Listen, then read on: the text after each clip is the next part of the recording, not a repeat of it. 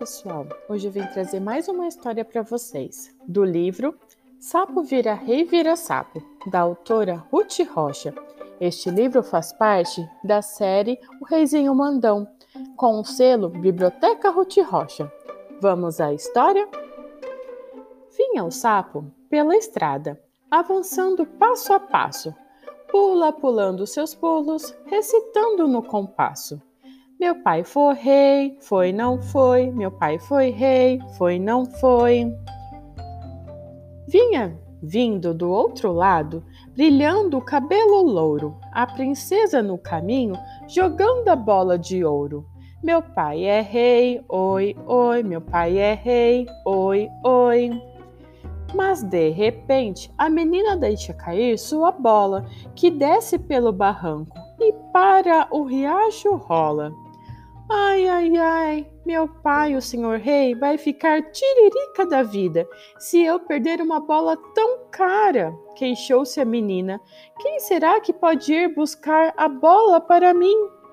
O sapo vinha chegando, olhou para a menininha, achou que ela era jeitosa, achou que era bonitinha. Se quiser, eu posso pegar, falou o sapo. Puxa vida, admirou-se a menina. E o que é que o senhor sapo quer em troca? Quase nada, linda menina, quase nada, disse o sapo. Apenas um beijo.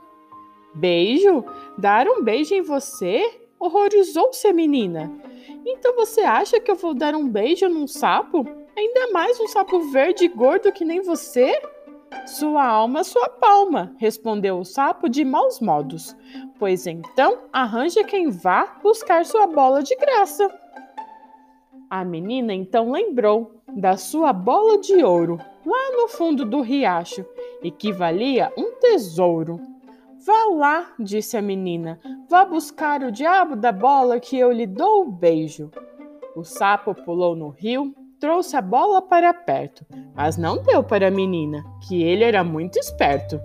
Passa a bola para cá, vamos, reclamou a menina. Ah, não, disse o sapo, quero o beijo primeiro. Eu sei que uma história de um sapo que foi buscar uma bola para uma menina parecida com você. Aí a menina pegou a bola e deu para um trabalhão para cobrar o beijo. A menina, sem saída, lembrou da sua promessa, fechou os olhos com força, deu-lhe um beijo bem depressa. Mas então aconteceu o que ninguém suspeitou. O sapo foi transformando num príncipe se tornou. A menina, que era esperta, não ficou muito espantada, pois ela já tinha lido muitas histórias de fada. E como nessas histórias do, os dois logo se casaram, mas como na realidade as coisas logo mudaram. O pai, o rei, pai da menina, morreu e o príncipe tornou-se o rei daquele lugar. O povo, em vez de chorar pelo rei que morreu, tratou logo de fazer muitas festas, na esperança de que o novo rei que entrava fosse melhorzinho que o rei que tinha morrido.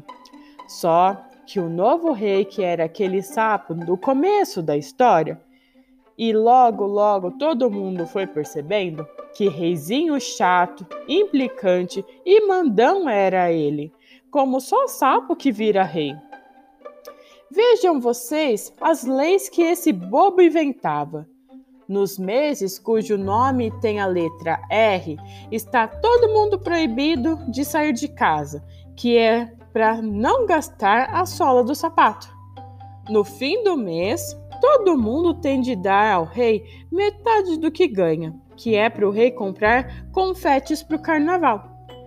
As promessas que respondem pelo as pessoas que respondem pelo nome de Arthur passam de agora em diante a responder pelo nome de Zoroastro. As pessoas que se chamarem Maria Aparecida passam de hoje em diante a ser chamadas de Emengarda, que é um nome muito mais bonito. Todo mundo foi ficando cansado de tanta lei e toda a cidade só falava mal do rei. Com o falatório geral, o rei não se conformava, sapateava de raiva e de raiva esbravejava. Eu só gostaria de saber por que é que todo mundo só vive falando mal de mim. Isso é um grandíssimo desaforo. A princesa, que agora era rainha, foi logo respondendo: Ora, essa, seu rei, pois se o que eles dizem é verdade, Vossa Majestade anda muito metido, muito mandão e anda inventando umas leis muito sem pé nem cabeça. O sapo quer dizer: o rei ficou louquinho da vida. Verdade? Eles dizem a verdade? Pois eu não gosto dessa tal de verdade. Prendam a verdade, prendam todas as verdades. Percorram o reino, vasculhem as cidades, corram pelas ruas, encontrem pelas casas, espiem embaixo das camas, remexam nas gavetas e prendam todas as verdades. Quero todas muito bem presas no sótão real. Todas todinhas, embrulhadas, amarradas, presas no sótão real. Os soldados saíram pelo reino percorreram as cidades, correram pelas ruas, entraram pelas casas, espiaram embaixo das camas, remexeram as gavetas e trouxeram todas as verdades embrulhadas, enroladas, amarradas e botaram todas, todinhas, no sótão real. Só que no dia seguinte já tinha uma porção de verdades por toda parte. Por mais que as pessoas tentassem esconder, as verdades escapuliam e saíam por todo lado e apareciam em todos os lugares. E os soldados corriam atrás das verdades, feito baratas tontas. Olha uma verdade lá na esquina, pega, pega. Deixa essa, deixa essa que eu já tenho uma correndo pela ladeira. Pega, pega. Esqueça, companheiro. Lá na avenida há uma porção de verdades correndo. Pega, pega! O rei estava furioso. Mas afinal, de onde é que vêm tantas verdades? O sótão no palácio já está atochado e ainda aparecem mais verdades. Os ministros estavam atrapalhados. É que as pessoas continuam a dizer as verdades, majestade. Eles falam baixinho dentro das casas, trancados nos quartos, mas as verdades escapulam saem pelas frestas das janelas e pelos buracos das fechaduras, pelos vãos das telhas, saem até pelo encanamento da água. Ah, fez o rei furioso. Então as pessoas falam? Falam as verdades, não é?